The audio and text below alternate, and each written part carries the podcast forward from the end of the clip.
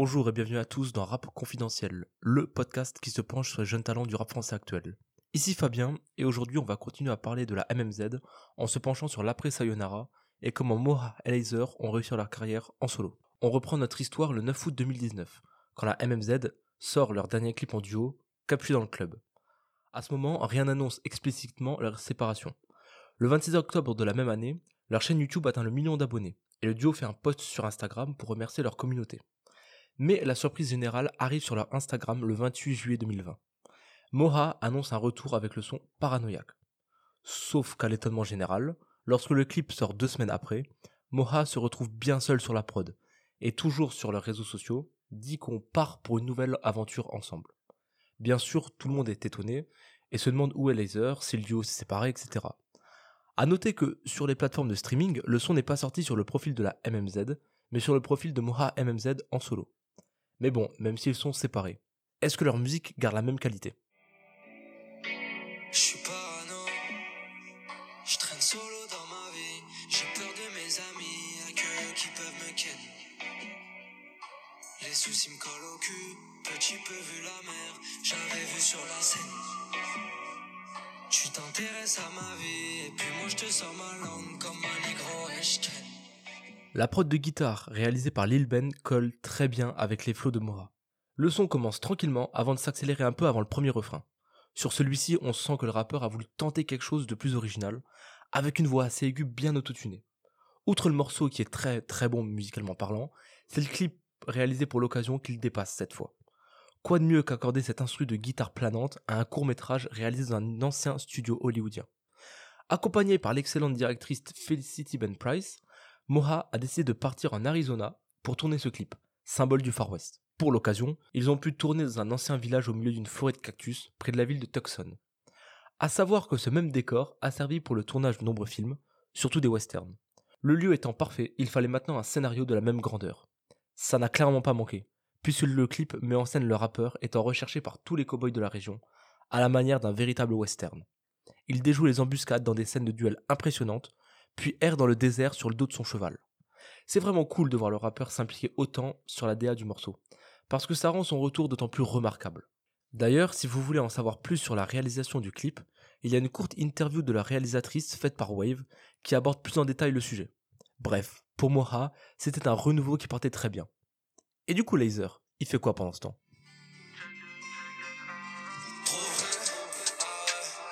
Je peux pas faire confiance. Ouais, 48 ans le rap.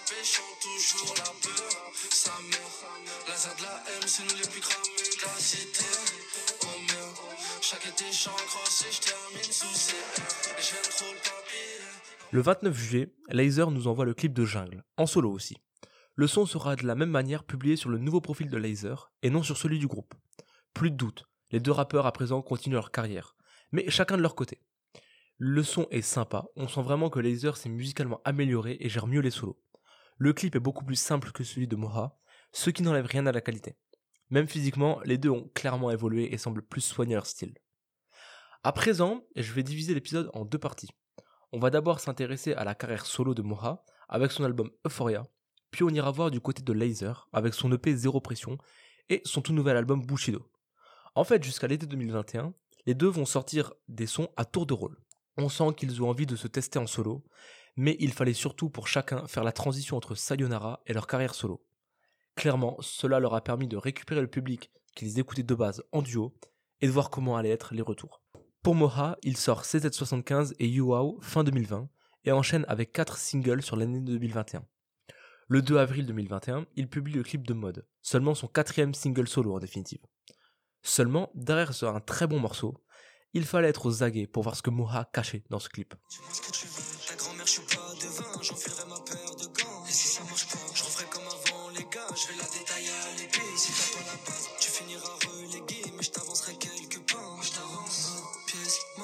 S. Prix du litron, baisse?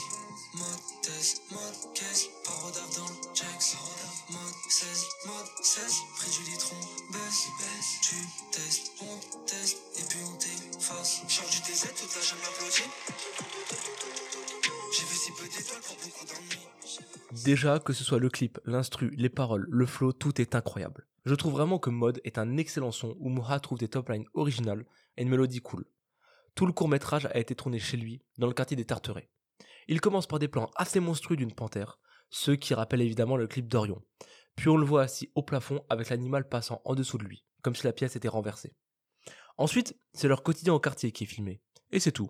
Sauf à demi pile, où le son se coupe, et sur un écran noir flash le texte L'album arrive comme l'hiver à Winterfell. Moha compte donc nous sortir son premier projet solo à l'hiver 2022. Personnellement, je trouve ce teasing particulièrement élégant, notamment parce qu'il coupe le son à un moment qui ne choque pas si on ne regarde pas le clip. Winterfell fait bien évidemment référence à la ville du même nom dans la série Game of Thrones. Encore celle-là. Mais aussi au nom du premier épisode de la dernière saison. Le son fait bien sûr réagir, parce que l'hiver arrivait dans 9 mois chez nous, et que Moha n'avait pas perdu en popularité en passant en solo. Quelques mois après sort la compile 9-1 All Star. Lui et Laser sont bien évidemment présents. Il fit avec Bram Sito sur le son Andalé, ce qui nous donne un son un peu plus axé sur la mélodie. Un son un peu plus estival quoi. Et tout ça nous rapproche un peu plus de l'hiver. C'est finalement le 17 décembre que Moha publie Omerta, premier titre de son projet.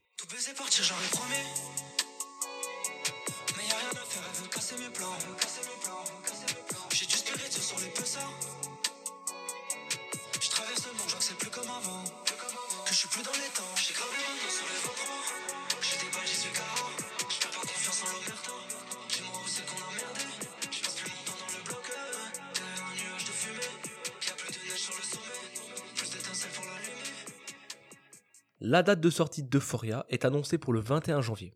Encore une fois, le clip est tourné au Tarteret, avec des plans en intérieur ou sur les toits du quartier. Le son est très bon, Moha confirme qu'il est à l'aise sur les couplets et sur les refrains. On voit une réelle évolution entre Sayonara et Euphoria. Des 15 titres de l'album, celui-ci reste quand même parmi les meilleurs. Puis Euphoria est publié, et l'album atteint les 3400 ventes sur la première semaine, ce qui dépasse Sayonara de 500 ventes. C'est là qu'on se rend compte que Moha a su garder le public de l'époque, tout en allant explorer d'autres styles.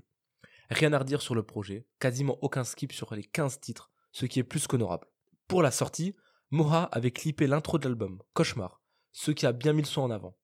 Fait assez rare à l'époque du duo, Euphoria contient quand même deux featuring, un premier avec Z et un second avec RKM de DTF. Dans les deux cas, la connexion est vraiment réussie. D'une part, on a Z qui approche sa mélodie et sa façon de rapper, et d'autre part RKM avec qui la complicité est plus que naturelle. C'est vraiment kiffant de voir Moha naviguer sur différents styles de prod. Plus que jamais, on sent qu'il est à l'aise parce qu'il a vraiment trouvé ce qui lui plaît. Le morceau de Doré est clairement pensé comme un titre méga planant, fait pour fumer certaines pentes peu léga- légalisées dessus.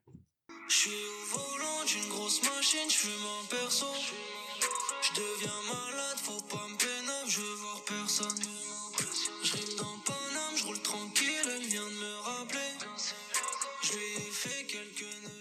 Au contraire, 09 ou Couleur sont des titres beaucoup plus ambiançants sur lesquels on a envie de bouger la tête. La vie d'artiste avec un mauvais train de vie. Dans son dressing, elle cache mon kilo de 09. Louis V dit si tu veux sortir samedi. Ma chérie, pour toi, c'est le minimum. C'est le minimum. Bon lacrymo dans le sac, elle se méfie trop des yo. Enfin, Moha a vraiment voulu tester quelque chose d'inédit sur le track La vie en rose. Il alterne couplet kické et refrain qui part dans un trip vraiment sympa. Ça me rappelle un peu le son Bibi sur l'album Karma de DTF, et je trouve le pari totalement gagnant pour lui.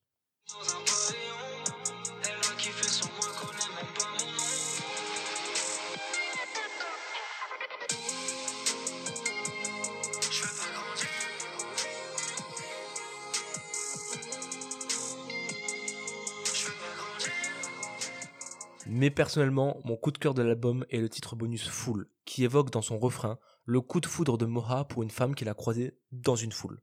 Sur une prod de guitare, il pose plus sa voix et je trouve que ça donne à l'album une très bonne outro. Je suis complètement dans la foule.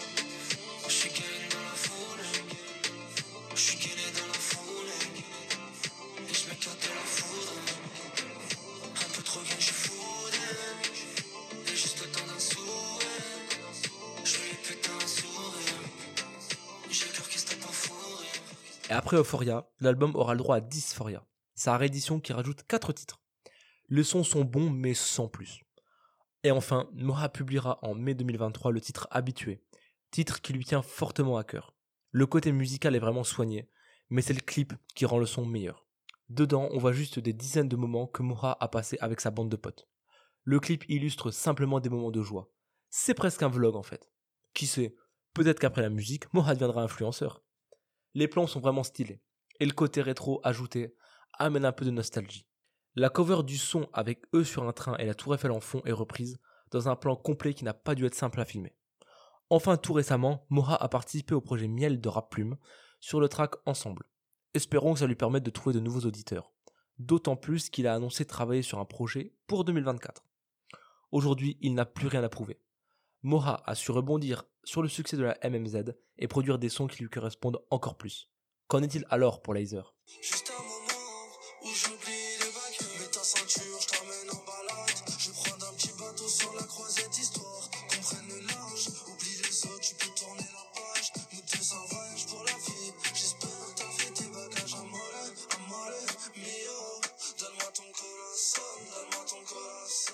Après la sortie de Jungle en juillet 2020, on avait compris que les deux amis souhaitaient partir chacun de leur côté. Pour Moha, ils s'étaient déjà testés sur des morceaux solo sur les projets de la MMZ, comme l'excellent son Zizou. On sentait qu'il gérait ça très bien, donc forcément le public avait confiance en lui.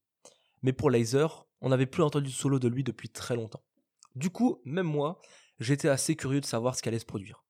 Il sort Amore le 12 octobre 2020, qui a vraiment eu un fort succès, et qui figure encore aujourd'hui dans ses sons les plus écoutés. Le clip est vraiment soigné, avec un peu de storytelling, dans lequel on voit une histoire d'amour à la Bonnie and Clyde. Laser prend le large et se retrouve dans de beaux paysages côtiers, tandis que les deux amoureux vivent une vie de brigands pleine d'émotions. Puis le rappeur confirme avec YRR le 15 janvier suivant, où son flow est vraiment plus kické. Le clip nous divise entre plan de laser dans le désert et immersion dans la vie de criminels cagoulés. Que ce soit musicalement ou artistiquement parlant, l'artiste met quand même la barre très haute. Moi qui pensais que Moha allait devenir entre guillemets meilleur que lui, je me suis bien trompé. D'autant plus qu'après 6 mois de pause, Laser sort son premier EP Zéro Pression le 16 juillet. Je veux juste être riche comme Mitch. Qui comme des cicatrices.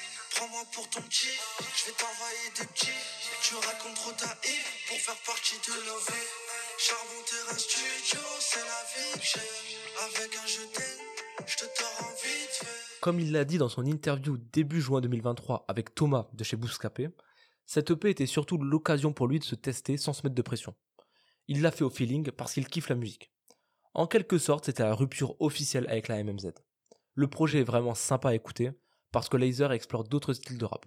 L'intro à Krapovic, c'est vraiment le meilleur titre de l'EP pour moi. La prod est originale et Laser rappe fort sans artifice. Le clip, intégralement dans sa cité, renforce l'authenticité du son. Le morceau Ankaira dénote vraiment de ce que Laser a l'habitude de nous proposer. C'est un son dansant, avec une prod estivale. Enfin, les trois autres pistes sont plus classiques mais toujours d'une grande qualité. Laser semblait avoir lui aussi trouvé son truc, et ça n'augurait que du bon pour la suite. Assez logiquement, il participe au projet 9-1 All Star, sur lequel il apparaît dans le titre Le Temps. Il publie ensuite trois singles, dont l'excellent La Plume en mars de cette année.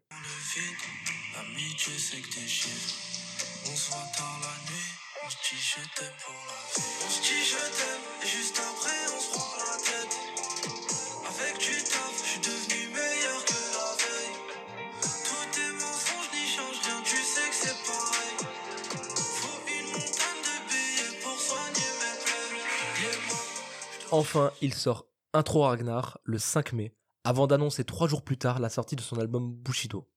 Le son comporte une très longue introduction, pour laquelle Laser a fait appel au doubleur français de la voix de Ragnar de la série Viking. Connaissant sa passion pour la série, je me doute que cette collaboration a dû vraiment lui faire plaisir. C'est le 9 juin que l'intro sera accompagné de l'album complet Bushido, long de 20 titres. Il avait su faire monter la hype avant la sortie, l'album était particulièrement attendu. Il atteindra les 1300 ventes en première semaine, ce qui est plutôt un bon score pour lui. Comme je l'avais souligné dans mon top 2023, l'album m'a moyennement plu, même si Laser est devenu meilleur. Je le trouve un peu long, parfois répétitif. C'est-à-dire que j'ai pas retrouvé le one shot et la qualité qu'il avait mis dans Zéro Pression. Néanmoins, des sons comme Bâtiment Malsain ou The Last Dance sont vraiment cool à écouter. Au moins, en 20 titres, Laser a eu le temps de tester de nouvelles choses. Et à l'heure actuelle, il vient tout juste d'annoncer la sortie de Mokrostar, un projet 100% marocain qui a fait beaucoup parler de lui, surtout en bien.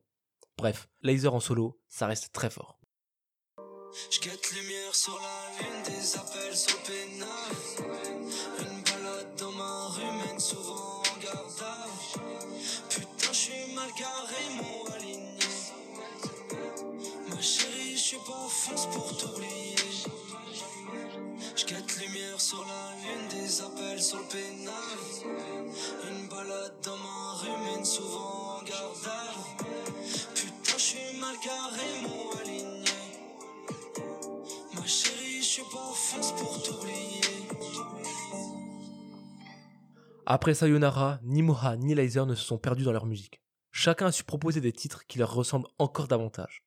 Un retour du groupe serait presque dommage aujourd'hui, car les deux ont poussé à fond leur style de rap. Ce qui est clair, c'est que le duo a su profiter de la notoriété et du succès de la MMZ pour éviter de repartir de zéro. Avec leur expérience, ils ont su éviter certaines erreurs. La preuve, en un an, les deux étaient bien implantés dans la scène rap française. Pour la suite, je suis juste curieux de voir quel chemin Moha et Laser vont prendre.